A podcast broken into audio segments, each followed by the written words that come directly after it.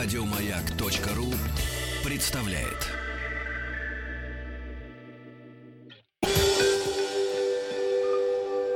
Москва слезам поверит. С Анеттой Орловой. Доброго вечера, доброго дня. И в студии Анетта Орлова, психолог. И сегодня мы будем говорить на такую э, интересную, наверное, значимую для каждого человека тему. Э, будем говорить о том, э, что такое успех, как э, к нему идти, как добиваться поставленных задач, и что может мешать нам на пути к достижению своих целей. Э, почему у одного человека все получается, а у другого, к сожалению, душа наполняется всякого, всякими обидами и он постоянно себя чувствует недооцененным, и э, его потенциал не может найти э, той самой реализации. И э, мы будем говорить на эту тему, и, соответственно, будут звонки, э, смс, и телефон прямого эфира 728-7171 с кодом города Москвы 495. И работает смс-портал. Присылайте сообщение на номер 5533, начинайте свое сообщение со слова «Маяк». И э, на самом деле вообще в последнее время очень часто и очень много э, разговоров э, об успешности. И человек, э, который сегодня хочет э, чувствовать себя полноценно, он часто сталкивается с тем, что приходится соответствовать э, очень большому количеству разного рода требований, стандартов. И в связи с этим постепенно а, мы э, учимся вести себя определенным образом. Развивается некий такой стиль индивидуального поведения, который а, генерируется всей нашей жизнью, всеми теми ситуациями, которые у нас были, и теми отношениями, тем отношением нашим с, вообще с миром в целом, с другими людьми, и постепенно мы а, обретаем определенные привычки, привыкаем испытывать какие-то чувства одни и те же и сталкиваемся с э, похожими ситуациями. Э, оказывается, что во многом именно образ мира образ мира, он э, влияет на то, каким образом мы живем, каким образом мы общаемся, каким образом мы выстраиваем наши отношения, каким образом мы выбираем себе цели, какие цели для нас кажутся а, нужными и важными. И в любой э, ситуации, с которой человек сталкивается, его поведение будет в первую очередь зависеть от того, а, какие элементы, какие моменты в этой ситуации он будет для себя трактовать как очень значимые. А какие моменты в этой ситуации э, для него ну, вполне могут как бы вообще даже и не броситься в глаза и полностью быть проигнорированы. Вот от того, как человек реагирует на сложные ситуации, на ситуации, когда от него требуется какое-то действие и, конечно, когда э, эта ситуация связана с достижением цели определенной, вот от этого э, и зависит весь стиль поведения. Так он формируется. И надо сказать, что а, очень а, многое в этом контексте зависит от самооценки человека, потому что люди с высокой самооценкой, люди, которые относятся к таким уверенным, они и ставят себе цели гораздо а, проще, и в то же время они смелее идут достижению этих целей, и даже те проблемы, те э, препятствия, которые возникают, э, они преодолеваются и достаточно легко. Надо сказать, что вообще, что такое самооценка? Это осознание человека, э, в первую очередь, самого себя, и такое отношение к самому себе. Э, и проще говоря, доволен ли человек собой или недоволен. И вот Э, можно говорить о том, что если у человека есть довольство и уверенность тем, что он делает, тем, как он живет и тем, как он к себе относится, ему, конечно, гораздо проще добиваться того, что он хочет.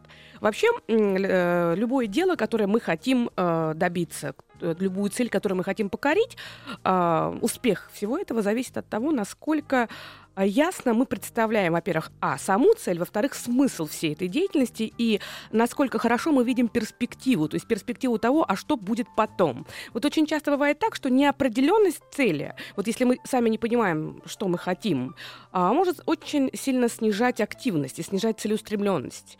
Если мы сталкиваемся с тем, что а, цель очень сложно достичь, и при этом мы сразу хотим получить все. И очень часто так бывает, что человек сам того ну, не осознавая, буквально сразу на 100% хочет получить все, то тогда оказывается, что нам начинает что-то мешать. И мы сами не понимаем, почему все время ленимся и такая лень, и вроде бы э, трудно подступиться к решению, и все время это откладывается на завтрашний день, и как вообще с этим всем быть. А может быть очень простой выход. Можно просто, во-первых, э, проверить эту цель, насколько она действительно необходима, а во-вторых, э, разделить ее на более мелкие цели, потому что вот этот такой комок огромный там или ком огромный, который рисуется, он может просто мешать, и он может настолько пугать, э, что сам того не понимая, человек начинает как бы отдаляться и боится включаться. Вот. И важный момент, что а, мы постоянно оцениваем вообще э, цель, которую мы выбрали, и ту ценность, которую она для нас представляет, мы все время оцениваем и сравниваем, насколько все-таки э, много ресурсов у нас потребуется для достижения этой цели. И бывает так, что человек э, все время говорит, ну вот я хочу, хочу купить новую машину, но вот меня, ну что-то меня останавливает, вот, э, ну никак не, не получается, а на самом деле вот все время не хватает какой-то суммы или все время куда-то деньги деваются, я вот не могу а, выполнить, добиться. А если разобраться, оказывается, что просто а, для а, этого человека покупка машины ассоциируется с большим набором дополнительных а, трат, в первую очередь фи- финансовых, во вторую очередь физических, где парковать, как хранить, как ремонтировать. И это для него внутреннее, его внутреннее желание, оно не соответствует. Он не хочет, он не хочет обременять себя дополнительными какими-то такими вот а, обязательствами. И поэтому сам того не понимает, понимаю, он вроде бы говорит о том, что вроде бы надо, а на самом деле э, ему-то не очень-то и хочется. Надо сказать, что ситуация достижения успеха вообще много очень э, исследовали в спортивной психологии.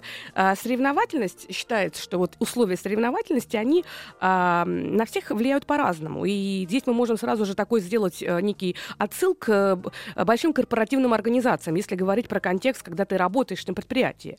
А, соревновательность идет очень на пользу людям с такой крепкой нервной системой, с достаточно адекватной, стабильной самооценкой и э, с низкой тревожностью. То есть э, именно эти условия, когда надо соревноваться с коллегами для того, чтобы получить лучшее место под э, солнцем и получить какое-то повышение продвижения, их стимулируют для большей активности. Но для людей чувствительных, для людей ранимых, для людей с более слабой нервной системой, для тех, кто, у кого более выс- высокая тревожность, э, для которых очень важно мнение окружающих, и они склонны быстро считывать эмоциональный контекст и переживать по этому поводу. Для них ситуация такой откровенной, открытой конкуренции может э, быть разрушительна, потому что он изнашивается. То есть если постоянно на работе идет стимуляция, что тот, кто сильнее, тот и прав, хороший человек — это не профессия, бывших заслуг не бывает, и ты должен постоянно биться за то, чтобы выжить, остаться на месте и желательно наступить кому-то на голову, чтобы продвинуться, вот в в этом контексте, конечно, для чувствительного человека это трудно. Он будет замыкаться, у него будет а, пропадать чувство безопасности, и реально его Uh, действительно его потенциал, его профессиональный потенциал, его творческий потенциал, аналитический потенциал, он может уходить не на то, чтобы создавать продукт в, в самой организации и хорошо выполнять работу, а для того, чтобы выжить, для того, чтобы преодолеть все те внутренние переживания, которые, э, которые присутствуют. Опять же, Соревновательность тоже бывает разная. А, есть э, коллективистский мотив соревновательный, а есть индивидуалистский. Но это как в спорте, да, если а, мы говорим про коллективистский такой мотив, то это люди, которые великолепно работают в крупных там, в каких-то командах. То есть это ощущение, что ты один из, для них это очень здоровое, хорошее. Они готовы давать тот самый пас другому игроку для того, чтобы тот забил тот самый гол. И, может быть, там этим э, э, шагом, там, да, э, этим ударом там, э, получил там максимальную известность, максимальную популярность и так далее. То есть это, в этом заключается командность. В то время как э, есть индивидуалистский мотив. И в спорте такие люди, конечно, выступают э, одни. И э, вот здесь э, такой человек, ему в команде очень трудно работать. Он может быть великолепным руководителем, но когда он один из, для него эта сама ситуация а, достаточно сложная, потому что он не привык. В нем очень много вот этих тенденций, которые направлены исключительно на а, реализацию собственных целей и задач. Вообще для того, чтобы человек добился успеха, да, можно тут тоже пощупать. Он а, должен найти тот баланс, баланс между собственными целями, потому что, ну, если у тебя нет собственных целей, то э, вряд ли, не имея цели, не имея перспективы, ты можешь к ним подойти. А с другой стороны, нужно уметь э, каким-то образом свои собственные цели связывать с целями других людей. И тогда мы можем говорить о том, что э, здесь и мотив э, собственного интереса, и в то же время включенность в интересы других людей. Потому что жизнь, она диктует свое. А те люди, которые умеют наход... идти на компромисс, те люди, которые умеют сотрудничать, да, от слова сотруд, совместный труд, которые умеют э, быть э, вместе с другими, они чаще находят те точки, общие точки, которые могут их приводить к общим целям. Поэтому, если человек очень эгоцентричен и эгоистичен и направлен только на реализацию собственных задач и целей, он их может ставить сколько угодно, но очень быстро другие начнут чувствовать, что он идет исключительно к своим целям, и, так, и эти цели входят в некое противоречие с их. И тогда начинается, э, как говорится, конфликт, когда э, цели входят в противоречие друг с другом. Надо сказать, что на мотивацию очень сильно на мотивацию человека для того, чтобы он что-то делал, двигался и чтобы он справлялся со своей деятельностью хорошо, еще и влияет такой важный фактор, как присутствие других людей. И здесь э, вот в своей работе я постоянно сталкиваюсь с тем, что очень талантливые, интересные, умные, э, компетентные, подчеркиваю, компетентные люди, обладающие там большим количеством знаний, при этом э, не получают э, на работе того подтверждения собственных и возможностей, собственного потенциала, потому что их э, почему-то не замечают, а, они не могут предъявить себя и проявить себя, да, от слова явь. И э, все это остается где-то там, вот они на скамейке запасных. А кто-то, кто а, может быть, и знает в 10 раз меньше, но при этом а, постоянно договаривает окончание за начальником, а, всегда находится эмоционально в состоянии такой готовности быть везде, во всем, и неважно, насколько он действительно разбирается в сути вопроса, такие люди почему-то достаточно быстро получают повышение, их любят, и очень часто они вырываются далеко вперед. На самом деле, именно потому, что а тогда, когда надо себя проявить, от того, какая нервная система у человека, совсем разная получается реакция, когда рядом кто-то находится. И на собрании, где другие люди присутствуют, а, есть три типа, а, три типа, ну, можно сказать, поведения или три типа реакции людей, когда нужно что-то делать публично. А, первое это социально возбудимые такие люди. Ну, можно по-другому сказать, что вот это присутствие аудитории, перед которой они должны что-то делать, ну, например, на том же совещании или где-то еще, а на них э, влияет положительно. То есть зритель зритель, э, участник, и то, что их деятельность, как бы она видна, она их стимулирует. У них еще больше повышается мотив, они с удовольствием что-то делают. Вторая группа, а, наоборот, они такие социально тормозимые, то есть застенчивые, по-другому можно сказать. Если вокруг много людей, или даже немного, но это какое-то значимое выступление, то они начинают бояться. Им кажется, что если они вот сейчас а, что-то скажут, то, наверное, кто-то будет смеяться, кто-то будет осуждать, а кто-то скажет, ну как так, она даже не разбирается в сути вопроса. И очень часто часто внутренний диалог, он настолько этих людей увлекает, что они упускают момент. И кто-то, кто знает гораздо меньше, говорит. И в конце концов он э, не получает э, никакого результата и может годами выполнять одну и ту же работу. Мало всего прочего, каждый раз ему будут приводить кого-то и говорить, ты его обучи, он будет новичка обучать, он будет вводить курс дела, а через некоторое время тот будет повышаться и расти в этой крупной компании. А какое чувство такого социально тормозимого, застенчивого персонажа? Чувство обиды, чувство злости, чувство чувство зависти. И у него постоянно, постепенно меняется мимика. И чем хуже он себя чувствует, тем э, больше у него внутренних обид, тем а, чаще на него уже обращает внимание начальник, и он, э, начальник не задумывается так глубоко, почему тот обижается и почему тот вот недоволен. Он лишь видит, что мотивация у него снизилась. Мотивация снизилась, а значит, работает хуже, а работает хуже, ну, правильно сделали, что и не а, продвигали. Поэтому вот это важный момент, да, когда нужно почувствовать, что является твоим ресурсом, что антиресурсом. И если ты чувствуешь, что не справляешься, наоборот, надо идти в зону, в ту зону, которая тебя тормозит. И есть третий тип, это такие социально индифферентные люди, которые вообще не реагируют ни на то, есть ли кто-то вокруг или вообще никого нет, они всегда в своей такой вот, э, в своем режиме, и это, конечно, э, замечательное такое свойство, потому что такие люди мало зависят от внешнего мнения, и, соответственно, если они что-то могут, они делают хорошо, если они чего-то не могут, они просто это не делают. Надо сказать, что простые навыки в присутствии других людей обычно выполняются лучше, а вот сложные навыки, наоборот, при присутствии других людей, они э, почему-то э, ну, как, наоборот, не даются к выполнению. И я хочу сказать, что э, сегодня, если есть какие-то истории, есть какие-то переживания именно по поводу взаимоотношений на работе, когда ты чувствуешь, что ты недооценен, у тебя много обид, раздражения, и это не только, может быть, в работе, в семейной жизни. А, вот сегодня как раз тот день, э, когда мы будем, можем об этом говорить. И телефон прямого эфира 728-7171 с кодом города Москвы 495 и номер для отправки сообщений в WhatsApp 8 967 103 5533. Вот. И, значит, э, дальше. И у нас звонок, да, добрый вечер, добрый вечер. Да, здравствуйте, меня зовут Василий. Да, я вас слушаю. А, и у меня такая проблема есть. Я уже работаю в одной и той же компании три года. И у нас достаточно молодой коллектив. То есть все примерно одного возраста, и даже начальник э, моложе меня. Так.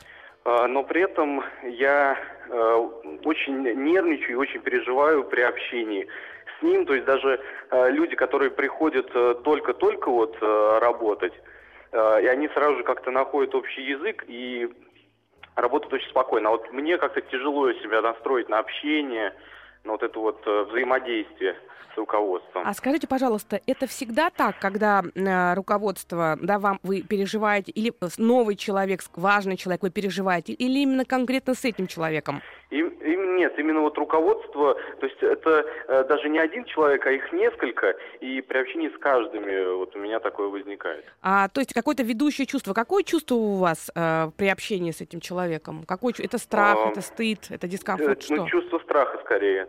То есть за что боимся так сильно? А, ну, не знаю, скорее всего за то, что вот э, человек как бы по статусу, он э, выше, боязнь именно вот общения с человеком, который угу. как бы я поняла. лучше и выше тебя.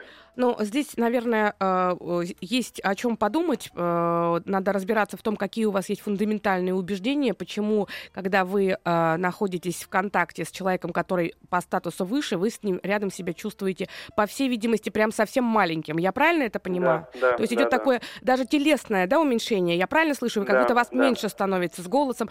Это какой-то страх, скорее всего, может быть, вы боитесь не понравиться, или вы боитесь сказать что-то не то?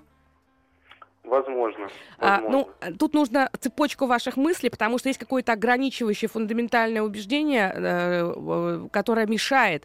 А, пробуйте обращаться, пробуйте просто присутствовать при а, том, как разговаривают с этим человеком другие. Можете просто задавать какой-то вопрос в виде того, что вам нужен совет.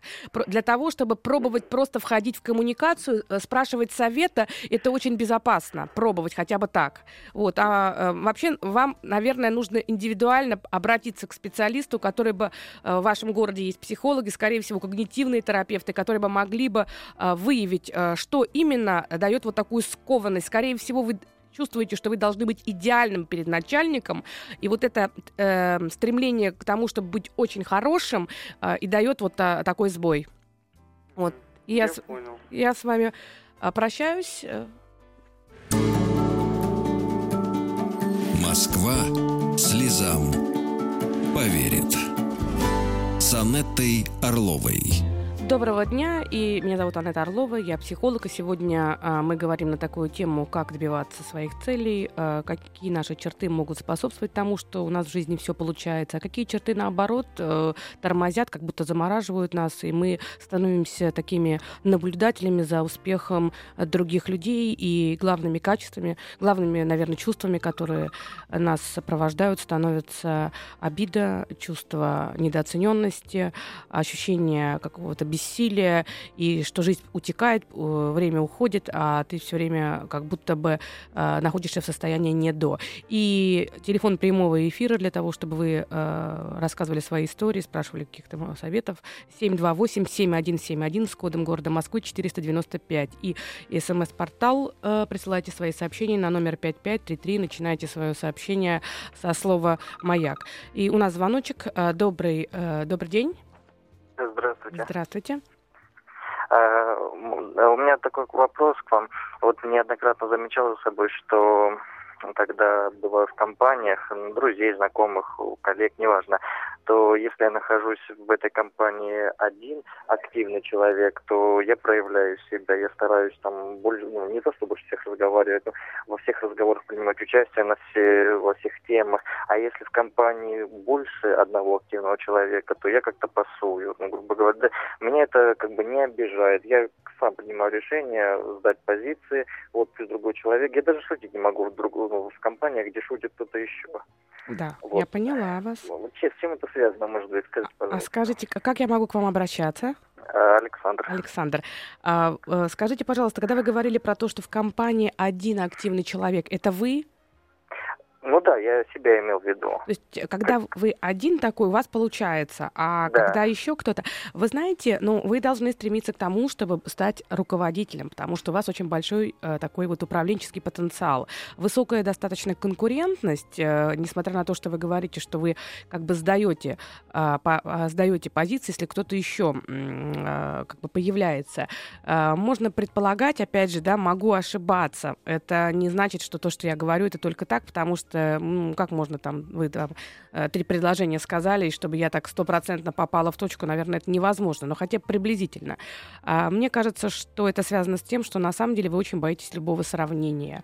А, если есть сравнение, то оно немножечко угрожающее. Как будто бы вам надо либо все внимание, либо, в принципе, ничего. То есть такой немножечко перфекционизм. То есть когда вы один, то все внимание всех принадлежит вам, и тогда вы как будто бы расцветаете, вы, вам ничего не жалко, вы, вы готовы готовы всем делиться, шутить. Но если вдруг а, появляется еще кто-то, кто забирает часть внимания на себя, то как будто бы у вас пропадает драйв, снижается мотивация, для вас это уже сама ситуация такая не стопроцентная. А если не стопроцентная, то вы как будто бы а, уступаете, сами того не понимая, и э, для того, чтобы не было тяжело, обидно и т.д. и т.п., как бы сами себя немножко уговариваете, знаете, такая обесценивая, ну, вроде бы мне и не надо. Вот, это про то, что мне трудно быть одним из, да, быть с кем-то вместе. Вот это такой очень большой запрос на лидерство. А, в контексте лидерства, а, если вы будете руководителем, то это очень неплохая черта. Если э, такие позиции, когда нужно продвигаться к этой должности, когда несколько конкурентов, да, и все хотят стать руководителями, вот такая конкуренция, когда вас оценивают, и, возможно, кто-то по каким-то критериям может быть лучше, вот здесь вы можете сходить с дистанции из-за дискомфорта. Но, опять же, Александр, я могу ошибаться, я вот просто так, э, на вскидку говорю. Так, э, Александр, вы, на, вы тут или пропали? А, наверное, да, я, я вы тут. Слушаю. Вы слышите? Да, я вас слушаю. Э, что-то отзывается? Э, я просто хотел дополнить ваши слова. Вы, в общем, все говорите правильно, кроме, наверное, как мне кажется, э, сравнения. То есть, То есть я, я никогда не чувствовал и за собой не, ну, не понимал, и думаю, наверное, вы тут немножечко ошибаетесь по поводу сравнения. Все-таки я не боюсь сравнения. Я, ну, как бы, ну, нет, за собой это ни разу. А что тогда, если это не сравнение, то есть э, такой контекст, вот э, не сравнение, ну, вот, то что мешает? Вы, вы, вы правы говорите, правильно говорите, что, наверное, теряю какой-то драйв. Интерес. Угу. Да, наверное, если не все внимание ко мне, хотя это тоже слишком э, эгоистично, мне кажется, звучит все внимание к себе.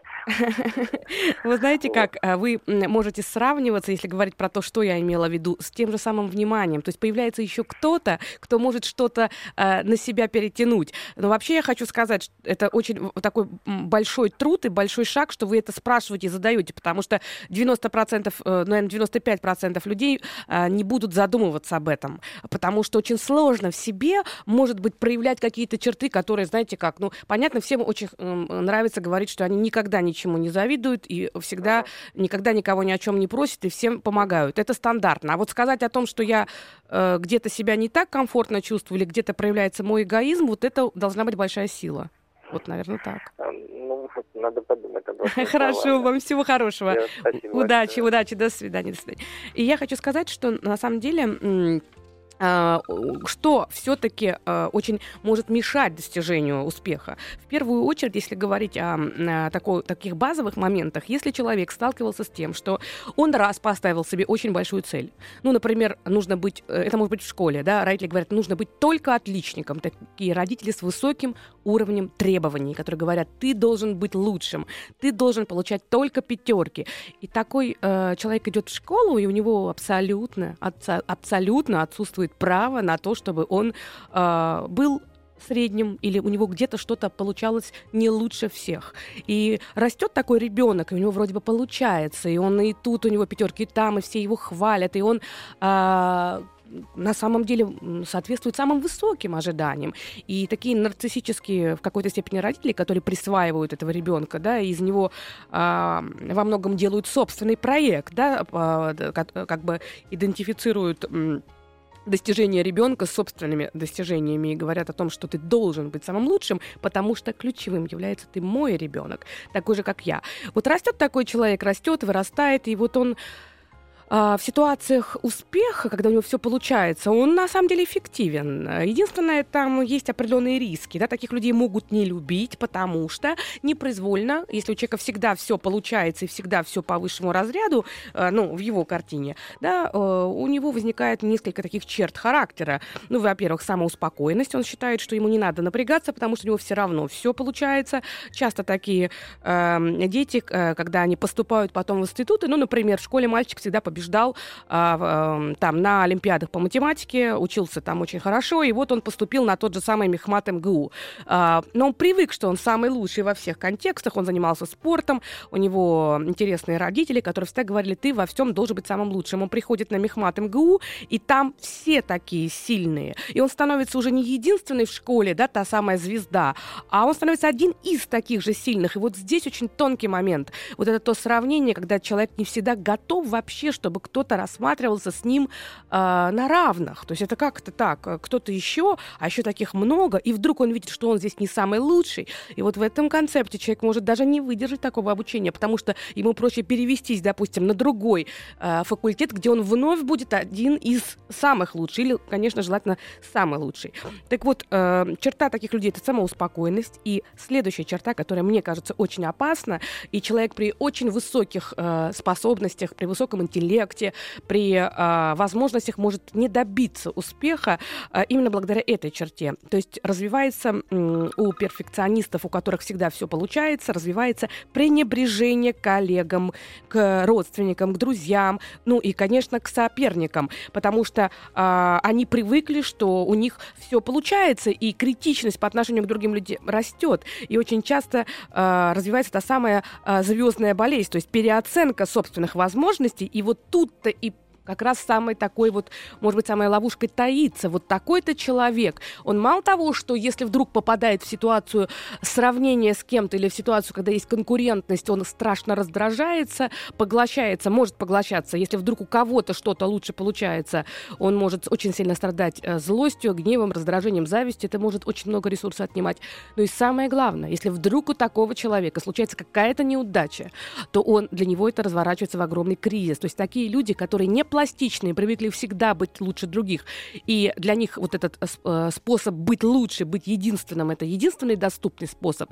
Если они сталкиваются с ситуацией, например, он добился очень высокой должности, а потом раз, и, э, ну, мало ли что, сокращение, перестановка, реструктуризация, кризис, и он лишается этой супер такой должности, то для него все остальное абсолютно обесценено. Он не знает, как с этим быть, потому что он привык быть только в таком контексте. И это очень большая травма. Поэтому абсолютный перфекционизм это, конечно, э, проблема. И вторая важная, э, наверное, проблема, э, которая тоже мешает добиваться успеха, и, наверное, она еще более значимая, чем перфекционизм, это все-таки люди, которые сталкиваются с неудачами, потому что очень высокие планки себе ставят, или потому что попали в ситуацию, когда внешняя среда не сопутствовала, чтобы он освоил какой-то навык. Ну, например, пришел ребенок первый класс и попал попалась ему недоброжелательная учительница. Ну, потому что он, например, в первом классе э, крутился на, за первой партой, потому что ребенок такой достаточно активный, неспокойный. Его взяли, пересадили на третью. На третью он начал заглядывать в соседнюю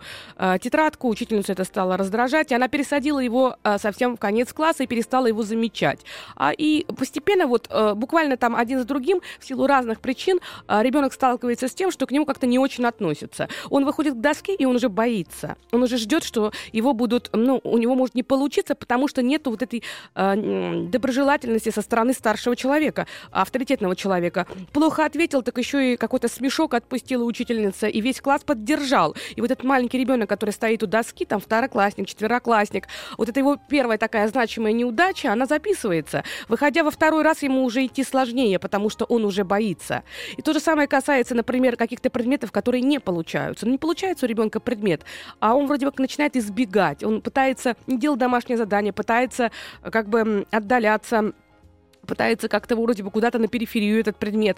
А, а если этот важный, например, какой-то предмет, которым уделяется много внимания в школе, такой главный, один из главных предметов, где все борются за то, чтобы у них получалось, то есть ребенок постепенно становится аутсайдером. Он боится, он сидит, вжимаются у него плечи, сжимаются, голова вжимается, он все время боится, что его вызовут. Этот страх, что его вызовут, он записывается. Если это все со временем э, много раз повторяется, то, к сожалению, формируется вот то самое, э, наверное, явление, оно называется э, синдром а, ожидания неудачи. То есть это такой очень а, большой э, такой синдром, потому что человек э, теряет веру в то, что у него все может получиться. И это отсутствие вот этой веры в себя, отсутствие веры в то, что у него получится, оно записано еще уже на телесном уровне. И потом это не один и не два похода к специалисту для того, чтобы вновь обрести вот этот вот остов, расправить плечи, э, приподнять нос и чувствовать себя, что я вообще-то знаю, куда я иду, и я знаю свой путь и свои цели, и мне не так-то важно, важно,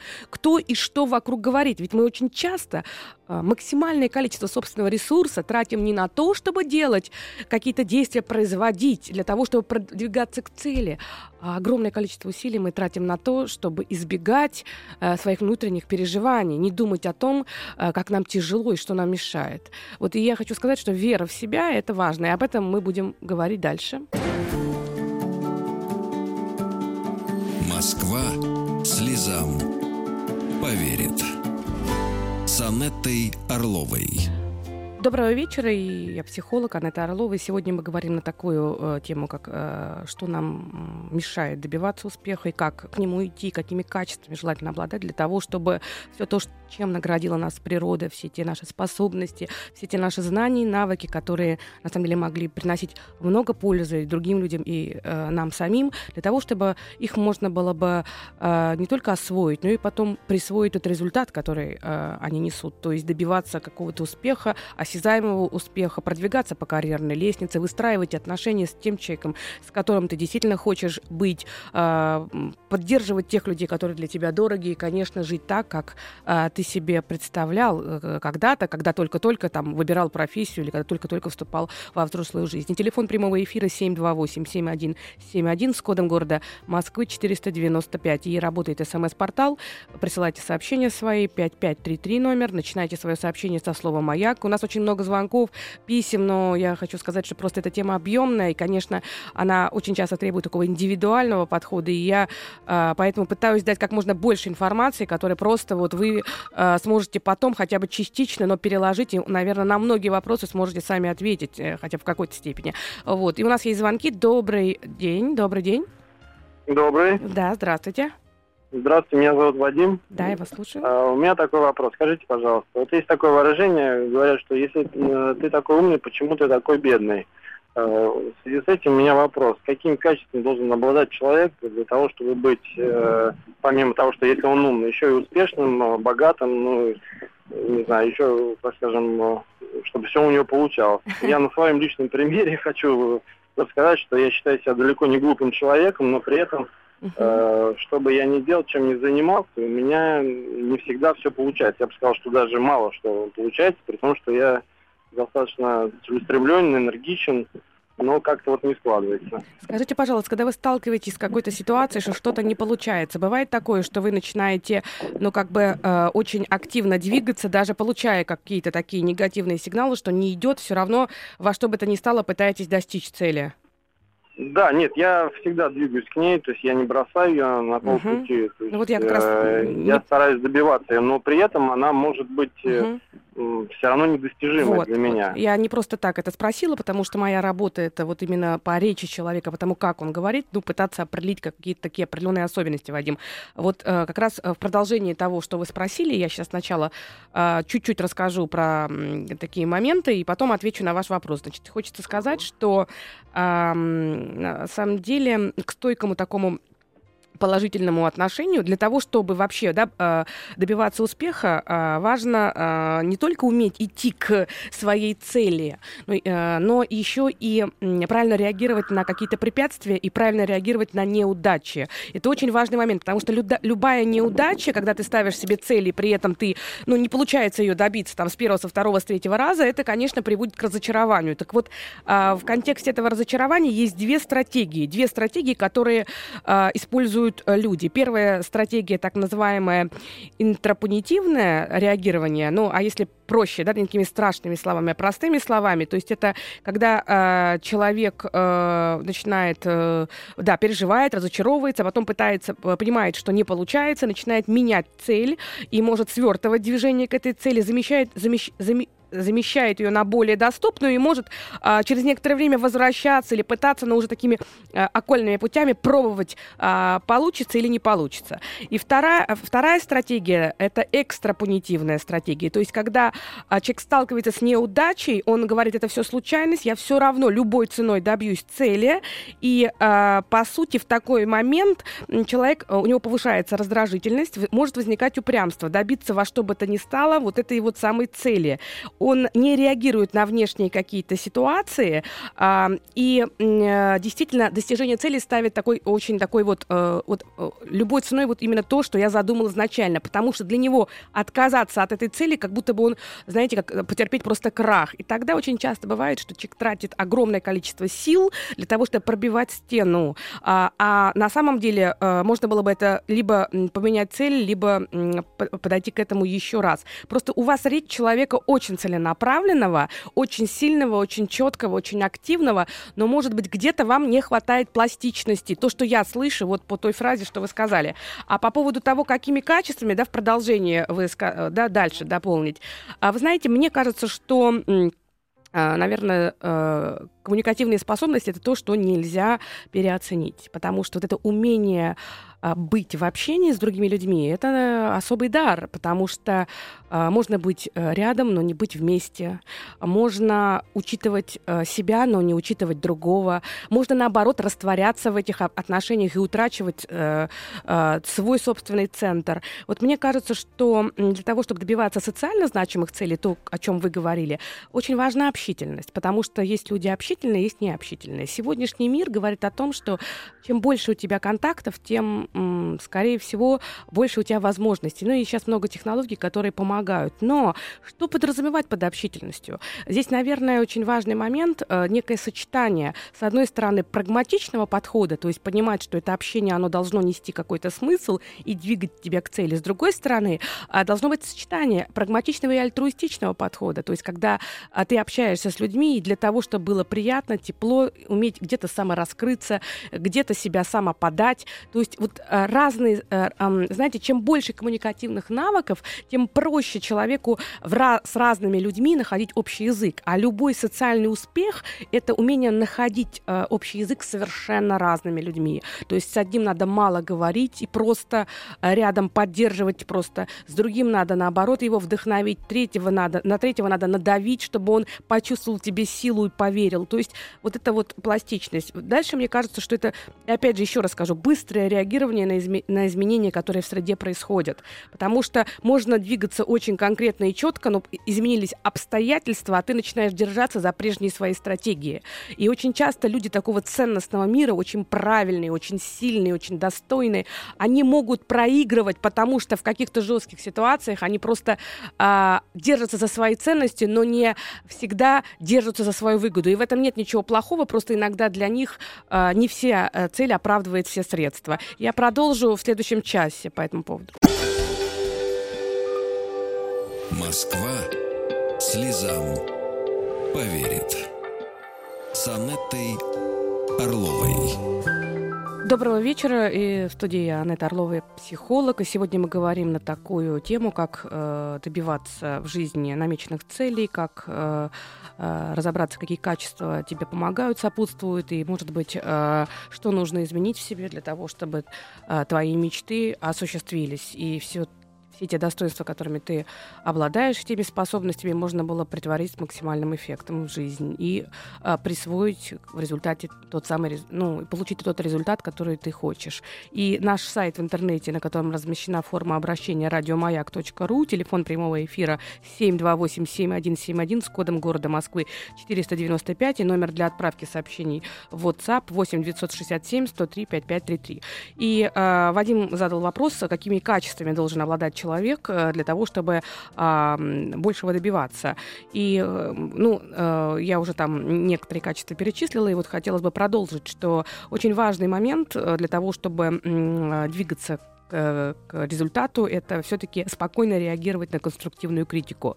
Потому что очень часто бывает так, э, я, опять же, в работе с этим очень много сталкиваюсь, а, приходят эм, люди, которые, столкнувшись с ситуацией неуспеха, когда а, их эм, критиковали, когда что-то не получилось, и они попали вот, под, вот в такую ситуацию жизненную, для них это разворачивается в очень эм, таком негативном контексте, потому что они моментально закрываются, у них идет очень сильное внутреннее чувство обиды, а обида это, э, как известно, гнев плюс бессилие.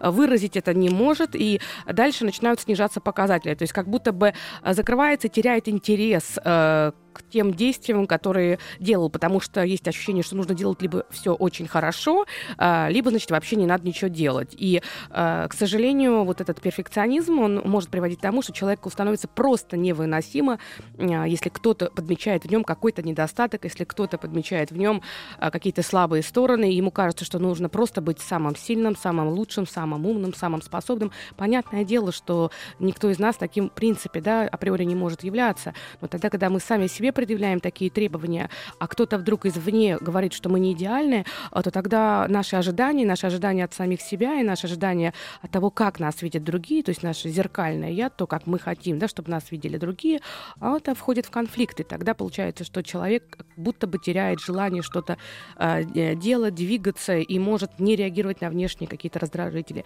И очень важный момент — толерантность, толерантность и очень спокойное отношение к тому, э, как к вам относятся люди, особенно недоброжелатели, потому что если ты двигаешься какой-то своей цели, понятно, что а, чем более высокая цель, тем больше будет конкурентов. И естественно, что чем ближе ты к цели, тем а, больше будет и э, каких-то таких соревновательных моментов. И далеко не всегда эти моменты бывают этические. Поэтому можно предполагать, что ты столкнешься и с несправедливостью, и с какой-то, возможно, подлостью, с желанием опорочить, сказать что-то плохое. В конце концов, просто демотивировать, обесценить. И вот если есть такая толерантность к негативной информации, которая приходит, это важно, потому что ты тратишь время не на то, чтобы переживать, копить это в себе, потом, значит, э, э, сомневаться в себе, а, а тратишь на то, чтобы делать то, что тебе нравится. И для того, чтобы добиваться успеха, наверное, самое главное все-таки нужно делать то, что ты действительно любишь, потому что если э, есть два вида мотивации, два вида мотивации, это мотивация внешняя и мотивация внутренняя. Да, об этом много говорили такие ученые, как Курт Левин и Скиннер. То есть э, два вида мотивации. Первая это внешняя, вторая внутренняя поведения. Внешняя мотивация называется еще инструментальной. То есть это когда человек что-то делает, и его поведение на самом деле оно а, связано с тем, что внешние факторы влияют. То есть какие-то внешние факторы, которые ну, заставляют или регулируют его действия. То есть а, причины, по которым он двигается, они находятся вне него. Вот. И вторая вид мотивации – это внутренняя мотивация. То есть вот то, что заставляет человека а, добиваться чего-то, на самом деле проистекает из его внутреннего желания, да, из тех внутренних смыслов, которыми он наполнен. И а, именно поэтому ему хочется делать то, что он делает. И эта внутренняя мотивация, она абсолютно не нуждается в каком-то внешнем подкреплении. Это какое-то внутреннее такое решение, и там очень много бывает воли, когда человек а, понимает, что он делает то, что он хочет делать, если он понимает, что то, что он делает, полезно, если он понимает, что то, что он делает, оно приносит а, что-то положительное в этот мир, и он двигается к своей цели, и если он получает этого удовольствие от того, что он делает, вероятность того, что все остальные качества будут подтягиваться гораздо выше, то, что он будет меньше обращать внимание на, на неконструктивную какую-то там критику, э, и наоборот будет очень внимательным к тому, что ему советуют люди, которые к нему э, хорошо относятся и заинтересованы в том, что он был лучше. И на очень многие вещи будет измененный взгляд. На самом деле э, оказывается, что внешняя вот эта инструментальная мотивация, например, это, ну, такой пример, когда человеку не нравится его работа, ему совершенно не нравится то, чем он занимается, но при этом у него хорошая должность, и у него хорошие деньги. И тогда, так как он взял там квартиру в ипотеку, у него есть обязательства, то есть он, он, он понимает, что он от этих денег зависит. И вот эти деньги являются тем внешним фактором. То есть для того, чтобы этот уровень жизни держать, у него дома жена, дети, и он ходит на эту работу, и при этом ему очень тяжело. И вот тогда как раз и получается, что очень часто, да, те же самые сердечно-сосудистые заболевания, внутренние депрессивные состояния, э, в семейной жизни начинают портиться отношения с э, партнерами, потому что человек очень много времени проводит в той зоне, где ему не очень хорошо. А мотивация всего лишь внешняя, от этого некуда деться. Иногда нужно как бы с этим смириться, иногда можно что-то поменять. Конечно, все зависит от э, очень многих факторов, и не от одного. И надо сказать, что вот если говорить так вот э, внешняя мотивация, что это такое? Когда мы э, ответственность э, да, хотим навязать на другого человека, вот это невозможно сделать. И все-таки ответственность это добровольно взятые на себя обязательства. Вот такой пример, да, допустим, девушка хочет выйти замуж, она вот очень хочет выйти замуж, они вместе э, с молодым человеком снимают квартиру, и э, их взнос в это там приблизительно равный, там или кто-то больше, кто-то меньше, но ей для нее это символы, она очень, очень хочет, чтобы он сделал ей предложение, но для нее нее вот э, то, что они пополам идут, она понимает, что это не про все-таки семейную жизнь. Они молодые, им по 23, по 24 года.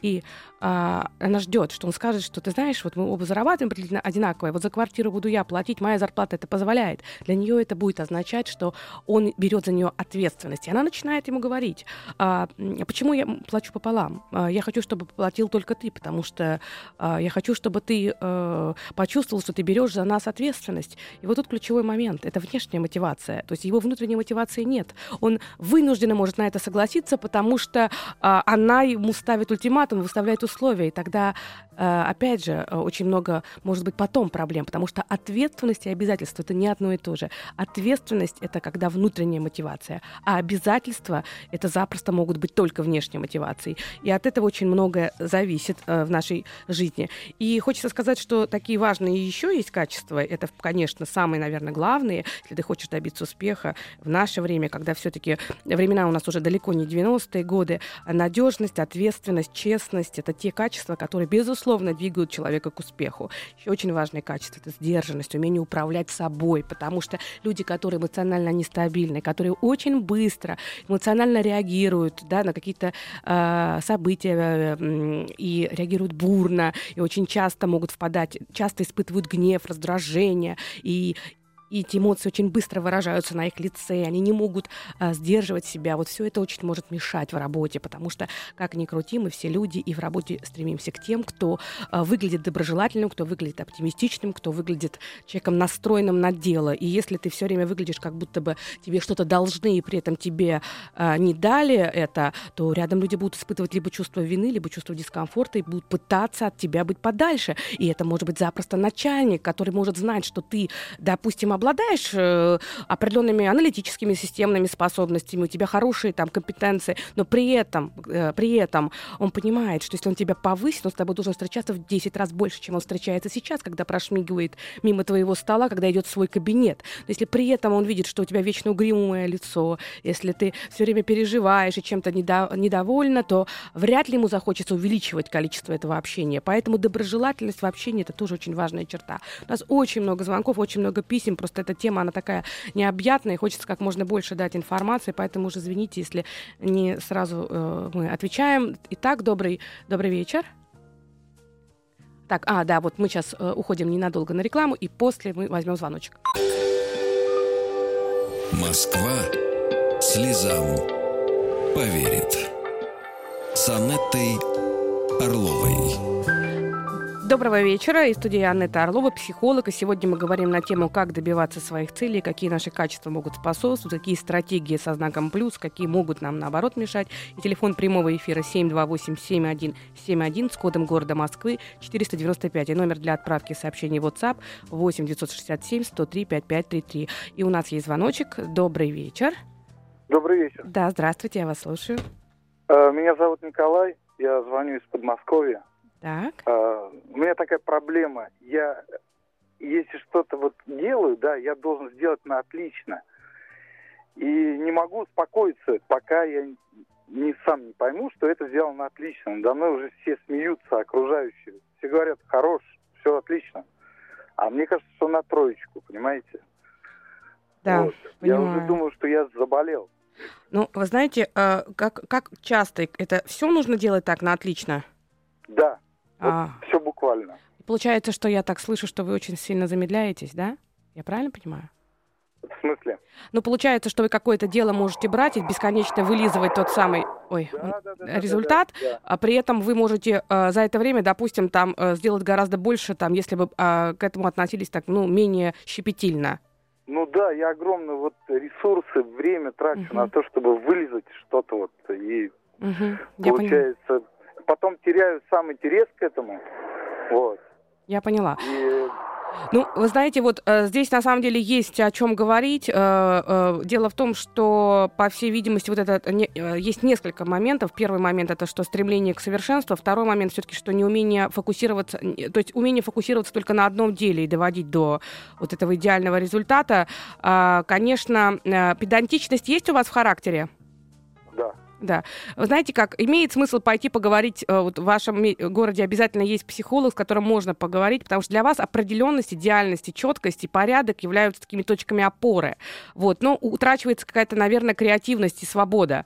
Вот. Получается, что ресурс огромный тратится на небольшой сегмент чего-то, а какие-то важные вещи, которые э, вне фокуса вообще остаются. А, и, конечно, близкие люди, скорее всего, могут раздражаться. Вы женаты? Да, в этом плане у меня все хорошо. У меня трое детей взрослых. Так. Я дом, дом построил. Вау, своими руками, наверное, идеально. Ну, вот. Ну, а скажите, пожалуйста, все-таки, может быть, это просто хобби? Вы выбираете себе какое-то хобби и делаете это там долго, копаетесь? Может быть, для вас это психотерапия? Да, похоже. Тогда это- похоже, да. А работаете вы эффективно? У вас получается? Э, Работу свою люблю, да, она интересная. Ну, ну, тогда, может быть, это просто хобби у вас, и э, это такой ваш способ что-то доводить до совершенства в свободное время? Или все-таки вы тратите на это очень много времени? Знаете, я начинаю новое дело легко, да, но Мгм. потом это для меня такой обузой становится. Ну, я думаю, что это перфекционизм. Вот, вот сейчас вот то, что вы говорите, это совершенно очевидно. То есть вот это, и- это стремление к идеальности, не, не, э, давать себе право на то, чтобы что-то делать на 90%, а не на 100%, э, никогда не будет идеала. Ни в чем никогда нет идеальности. И в попытке э, быть идеальными вы просто можете утрачивать настоящее. Все время быть где-то в будущем в попытке достичь того результата, который э, когда-то будет. Поэтому э, в этом не очень много жизни. Поэтому попробуйте просто расслабляться и жить так, как получается, и вообще делать что-то не идеально. Для вас должна быть задача. Что-то делать не идеально. Надо составлять себе план на неделю. 5-6 дел, которые вы делаете не идеально. Как бы вам не было тревожно, дискомфортно и все остальное, это прям задача пробовать это делать именно так. Вот, и я с вами прощаюсь. Э, До свидания. И у нас еще звонки, да? Добрый, добрый вечер. Здравствуйте. Да, я вас слушаю. Ой, а у нас первая девушка, а то это тема о, достижения цели. Что значит мужской сегмент? Понимаете, когда мы говорим про целеполагание, цели достижения, о, прямо мужчины, они как бы вот сразу вовлекаются полноценно. И у нас наконец-то девочка возникла. Да, Да, здравствуйте. только девочка более старшего возраста Ну, мы девочки всегда, согласитесь. остаются девочками. Конечно, Ну, да. конечно, Мгм. согласна. Я хочу рассказать о ситуации, которая сложилась на работе. Да. У нас следующая иерархия. Руководитель, заместители руководителей э, и э, специалисты. Я отношусь к категории специалистов. Ну, как я уже сказала, у меня возраст э, старше среднего, у руководителей и заместителей, э, скажем, помладше меня. Так. И недавно случился такой случай, когда во время телефонного разговора э, телефон был включен на громкую связь. И мы обсуждали с руководителем нормативные документы орган исполнительной власти для того, чтобы сделать из них какой-то документ э, более внятный и более uh-huh. понятный для наших обществ. Так. И во время разговора, когда мне руководитель, э, скажем, задает один вопрос, второй вопрос, я вдруг слышу, поскольку я еще раз повторюсь, телефон на громкую связь, гогот заместителей руководителя, которые э, тем самым подчеркивают, что настолько все запутанно и непонятно, что кроме смеха э, с их стороны ничего не остается. Вот в данной ситуации, как мне реагировать и что мне сделать, чтобы наоборот не реагировать на вот такие вот всплески энтузиазма со стороны заместителей руководителя? А скажите, пожалуйста, насколько вы считаете, что это идет их совместное такая, такое обсуждение э, и совмест, совместные смешки, или все-таки это заместитель в первую очередь он все время провоцирует? А вы знаете, я хочу сказать, что мы-то обсуждали с руководителем, а поскольку заместитель э, сидела в этом кабинете, то смех был со стороны э, одного человека. Угу. Ну, она слышала, поскольку на громкой связи, она слышала, что идет обсуждение, и ей было, скажем так, ну, скажем так, доставляло удовольствие, что прежде чем что-то понять и, Я... скажем, зафиксировать это, а, руководитель должна была мне задать еще несколько вопросов. Скажите, пожалуйста, все-таки этот смех был, вы четко понимали, там было что-то кроме смеха, или это был просто смех, который вы связали с вашим разговором, или там было, была какая-то фраза? Там была тишина, нет, там была тишина, а вот, то есть э, народ э, слушал это обсуждение. Поняла. А потом на каком-то моменте, когда э, был он такой очень серьезный, надо было отвлечься от этого документа и перейти к другому документу, я, я именно вот услышал этот я... Э, веселый смех, когда, скажем, поняла. руководитель попыталась э, вернуться к другому документу. Я поняла вас. Поняла. Вы знаете как, ну, насколько возможно вот так сказать, потому что здесь очень много нюансов. Во-первых, мне хочется вот подметить такое возможно. То есть очень важный момент, чтобы вы тоже относились к этому, знаете, как так э, очень спокойно. Э, вот, вы знаете, здесь очень взаимное какое-то неприятие. То есть вы не принимаете их как руководителей, а они, в свою очередь, пытаются вас дестабилизировать. И мы об этом э, поговорим вот буквально чуть позже. Москва слезам поверит.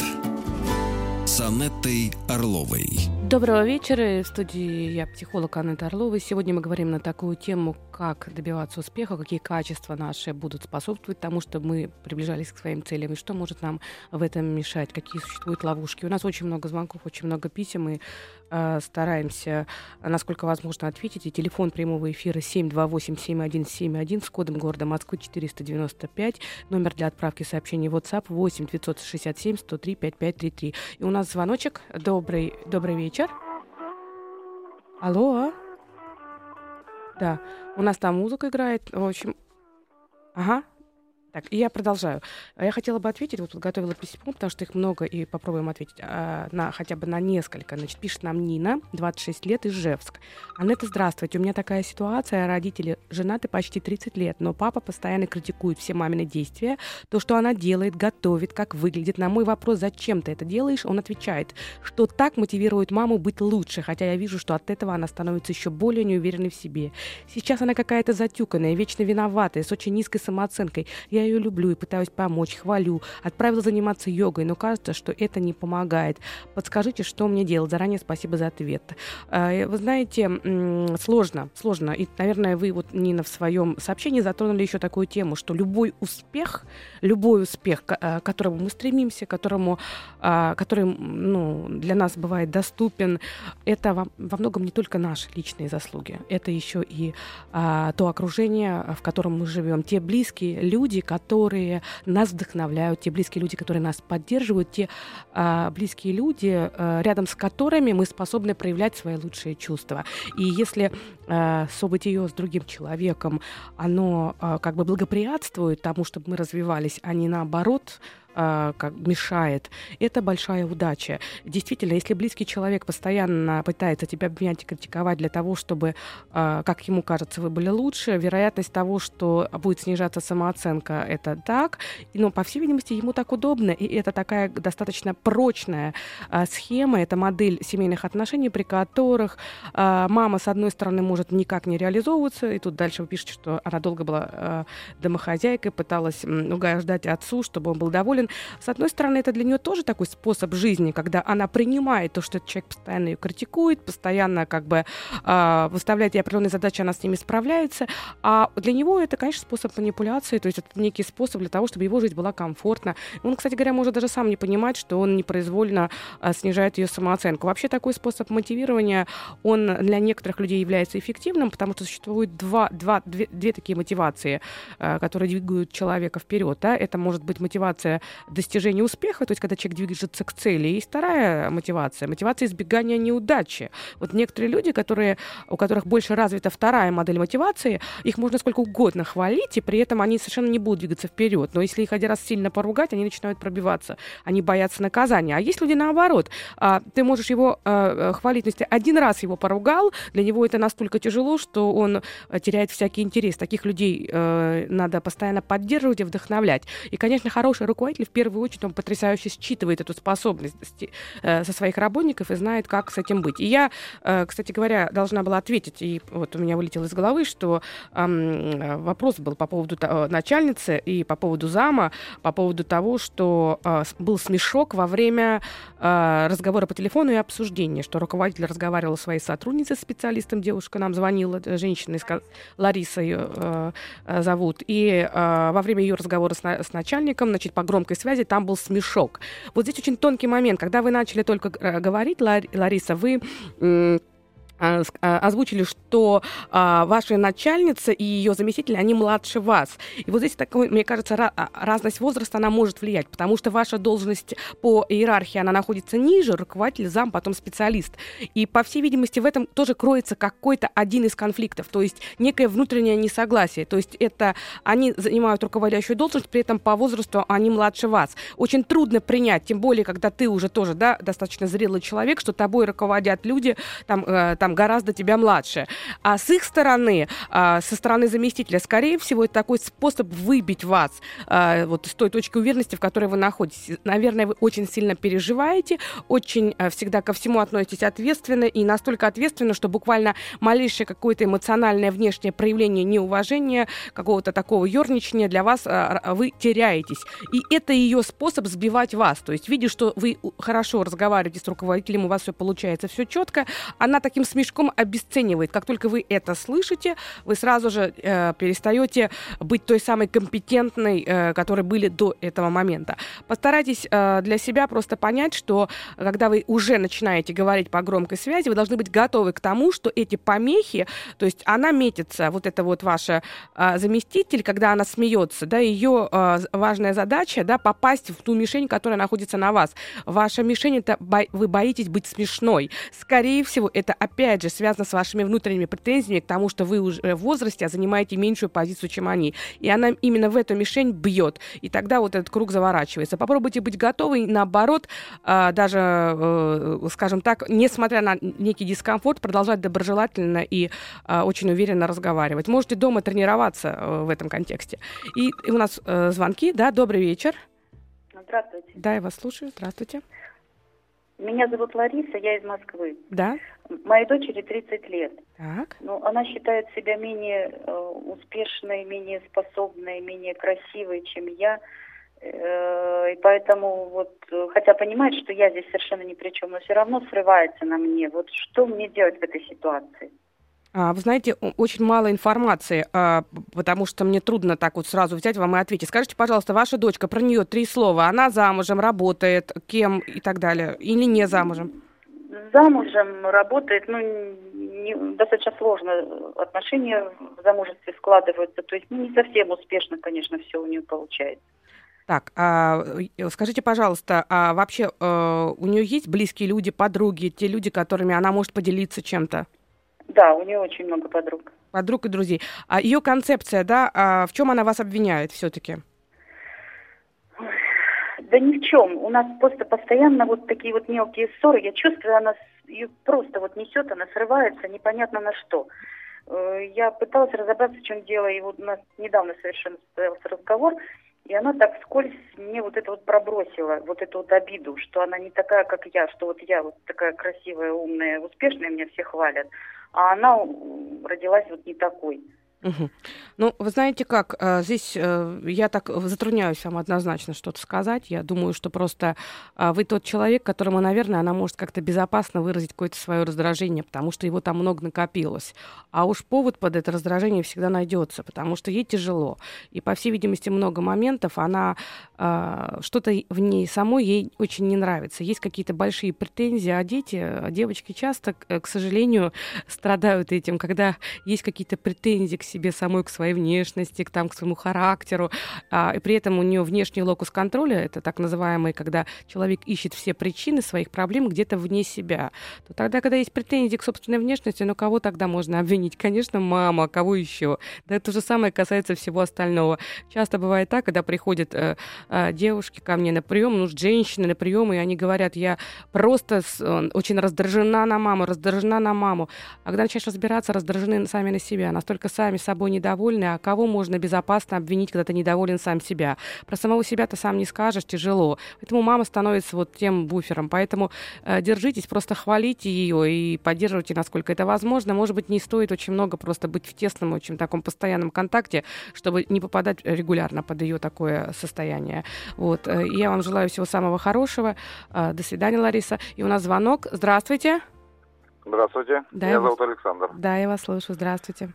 Здравствуйте, Анетта. У меня как бы два вопроса, если можно. Так. Значит, я работаю в коммерции, да, и мне мешает вот такое качество мое развиваться. Мне проще самому что-то сделать, э, нежели чем потратить время на то, чтобы объяснить своему подчиненному, да. Я все время это откладываю, вот это вот объяснить, момент объяснить, да, потому что ну некогда, думаю, в следующий раз. А, и вот это мне мешает. Я бы вот мог бы набрать себе каких-то помощников как бы, на элементарные какие-то операции, а, там несколько человек. А, и, а сам заниматься там развитием, своим развитием своего, так сказать, дела. Но вот это вот мне все время мешает, я не знаю, как это переступить. И, потому что вот... А, то есть, э, а что останавливает? Вот переступить через что? Вот вы как раз вот у вас прозвучало, переступить через что? То есть вас что-то останавливает в моменте того, как вы должны им что-то объяснять? Или как? А, вот мне кажется, в том моменте, что вот в то время, когда я буду объяснять, угу. я мог бы сделать что-то вот э, полезное для того, чтобы заработать каких-то денег. Да, вот. Uh-huh, uh-huh. Я, я вот буду сидеть объяснять, и в этот момент я могу поехать а, навстречу какую-то. Uh-huh. Ну, вы знаете, вот что мне слышится, а, потому как вы говорите, вы очень торопитесь. То есть есть какое-то ощущение, что вы пытаетесь освоить очень огромный какой-то объем. И есть какое-то, а, знаете, разбрасывание. То есть хочется все успеть, и при этом есть все время ощущение какое-то, которое сопутствует постоянно, это что что-то упускаете. Вот это ощущение упускания, оно как бы немножко дестабилизирует. Вы, вы даже, когда вот разговариваете, Александр, вы очень торопитесь, не договариваете окончания, и, и вроде бы даже в самой речи что-то упускается. Даже мне очень трудно, знаете, как вот все сразу ухватить, то есть как будто вы впереди бежите, такой, э, вот знаете, как вы скакиваете в будущее. И вот, э, наверное, вам нужно остановиться попытаться зафиксировать э, то, что есть. По всей видимости, вы охватываете очень большой объем, но, может быть, плохо его фиксируете.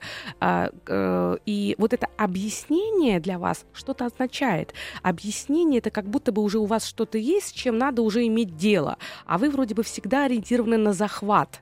И вот когда нужно что-то вот так вот организовывать на месте, когда уже что-то уже захвачено, вам как будто бы неинтересно. На самом деле от того, как будут те люди, которые за вами выполнять ваши четкие инструкции, четкие требования, будет зависеть, насколько вам будет интересно дальше захватывать. Наверное, чтобы удерживать то, что уже захвачено, просто для себя вы должны понять, какой ресурс вы готовы тратить для того, чтобы обучить учить тех людей, которые будут удерживать, что вы захватываете. Вот, наверное, так. Если... А так вообще надо исследовать, но вот если э, кратко, э, то э, вот так вот, Александра. Всего вам хорошего и добрый, добрый вечер.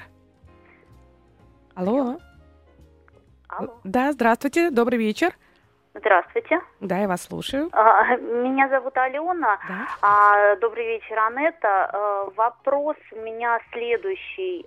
Как правильно реагировать на неконструктивную критику руководителя, когда он при подчиненных моих позволяет, ну, как бы вот э, переходит уже на личности, да, нелицеприятные высказывания в адрес и не всегда критика а, связана именно с рабочими моментами. То есть вот есть ощущение, что какие-то личные вопросы тоже недосказанные. А, ну вот Понятно. Как для, для себя не могу понять, то ли работу нужно менять, а, то ли как-то спорить начинать с руководителем, э, поскольку есть вопросы, в которых, ну, вот моя компетенция. Ну, смотрите, мы после, выше. Э, после рекламы, э, я вам задам пару вопросов, и мы продолжим. Москва слезам поверит.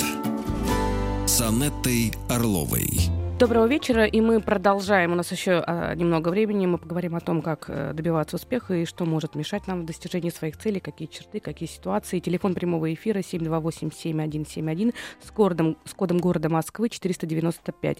Номер для отправки сообщений в WhatsApp это 8 967 103 5533. И, а, Алена, вы на связи? Да, да, да, да, я на связи. Да. Скажите, пожалуйста, вот вы когда только-только стали говорить, вы сказали что-то личное как будто. Вот в вашем понимании личное это что? Что примешивается? А, это, во-первых, ну, это мужчина или женщина? А, э, у меня начальник мужчина. Так. Э, у меня просто есть ощущение, что э, не только невыполнение каких-то конкретных обязанностей мне вменяется в вину, но и это отношение к работе вообще. То есть, ну вот э, мой начальник, он трудоголик, он не всегда э, воспринимает то, что есть личное время, есть рабочее время. Ну, это, это, э, как профессионал к нему нет никаких претензий, он действительно разбирается в своем деле, но, вот, к сожалению, какие-то моменты именно руководящего порядка. Ну, Я поняла. Я поняла. Ткани, вы да. знаете как? Ну, на самом деле ситуация сложная, э, Алена, потому что он начальник, а вы не начальник. Что происходит?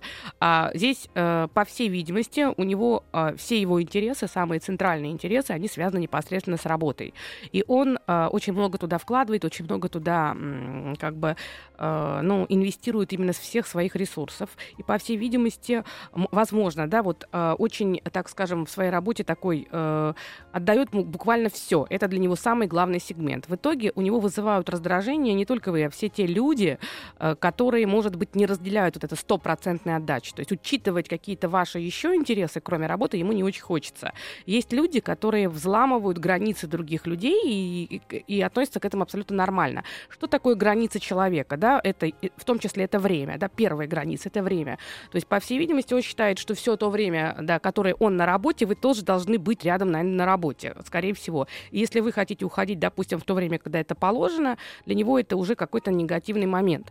Второй момент, что мне еще кажется, да, что люди взламывают, естественно, границы других людей еще и словесно. То есть он а, не, а, не проявляет некого уважения. Вот как на это реагировать? А, ну, во-первых, вы можете подчеркнуто спокойно с ним разговаривать. То есть он может кричать очень сильно, так, э, эмоционировать, а вы, наоборот, таким тихим, спокойным голосом а, вы можете как бы говорить и даже чуть замедляться для того, чтобы он чувствовал эту разницу, и он будет понимать, что вы как бы таким образом немножко так а, как бы отдаляетесь от него.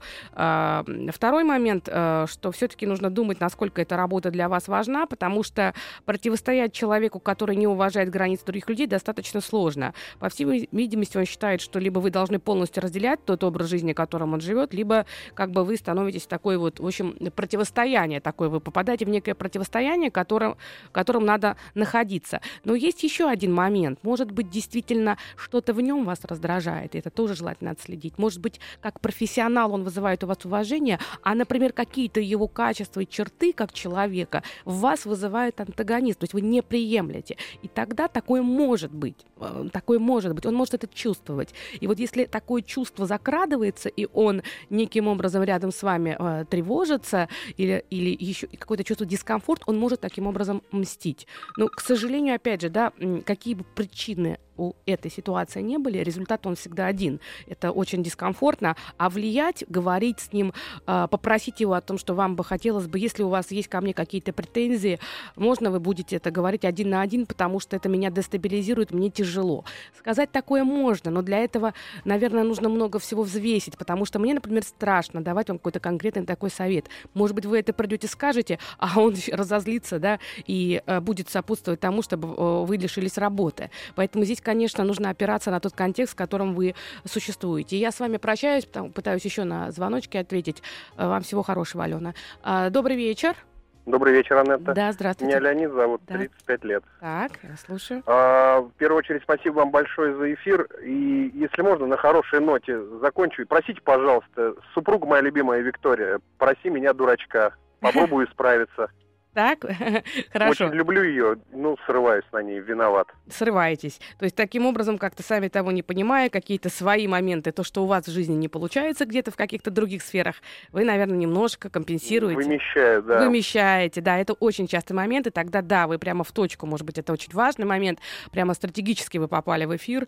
А, вы знаете, очень часто то, как у нас не получается в жизни что-то, мы ставим себе какие-то огромные задачи, мы а, буквально душим себя, да, вот с какими-то ожиданиями, каким мы должны быть, потому что ведь когда мы рисуем себе идеальную картинку, и потом какой-то один пазлик не складывается для это очень большой дискомфорт, и кажется, что вроде бы и вся картина, да, не такая ценная.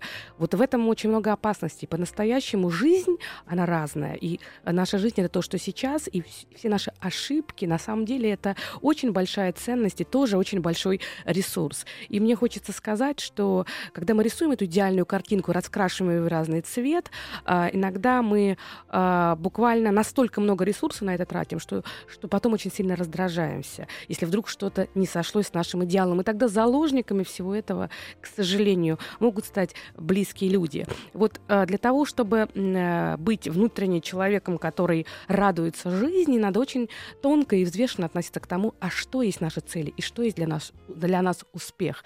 Ведь на самом деле э, внутри каждого из нас есть достаточно много всего, что может помочь нам быть самими собой. И наш, наверное, главный успех — это слышать себя, видеть себя, уважать себя, и чувствовать себя. Если да, есть что-то, с чем стоит работать, имеет смысл что-то изменить. Но те люди, которые рядом с нами, это те люди, с которыми мы живем, с которыми мы строим нашу жизнь. И так важно действительно ценить то, что есть. Ценить в себе, ценить в них.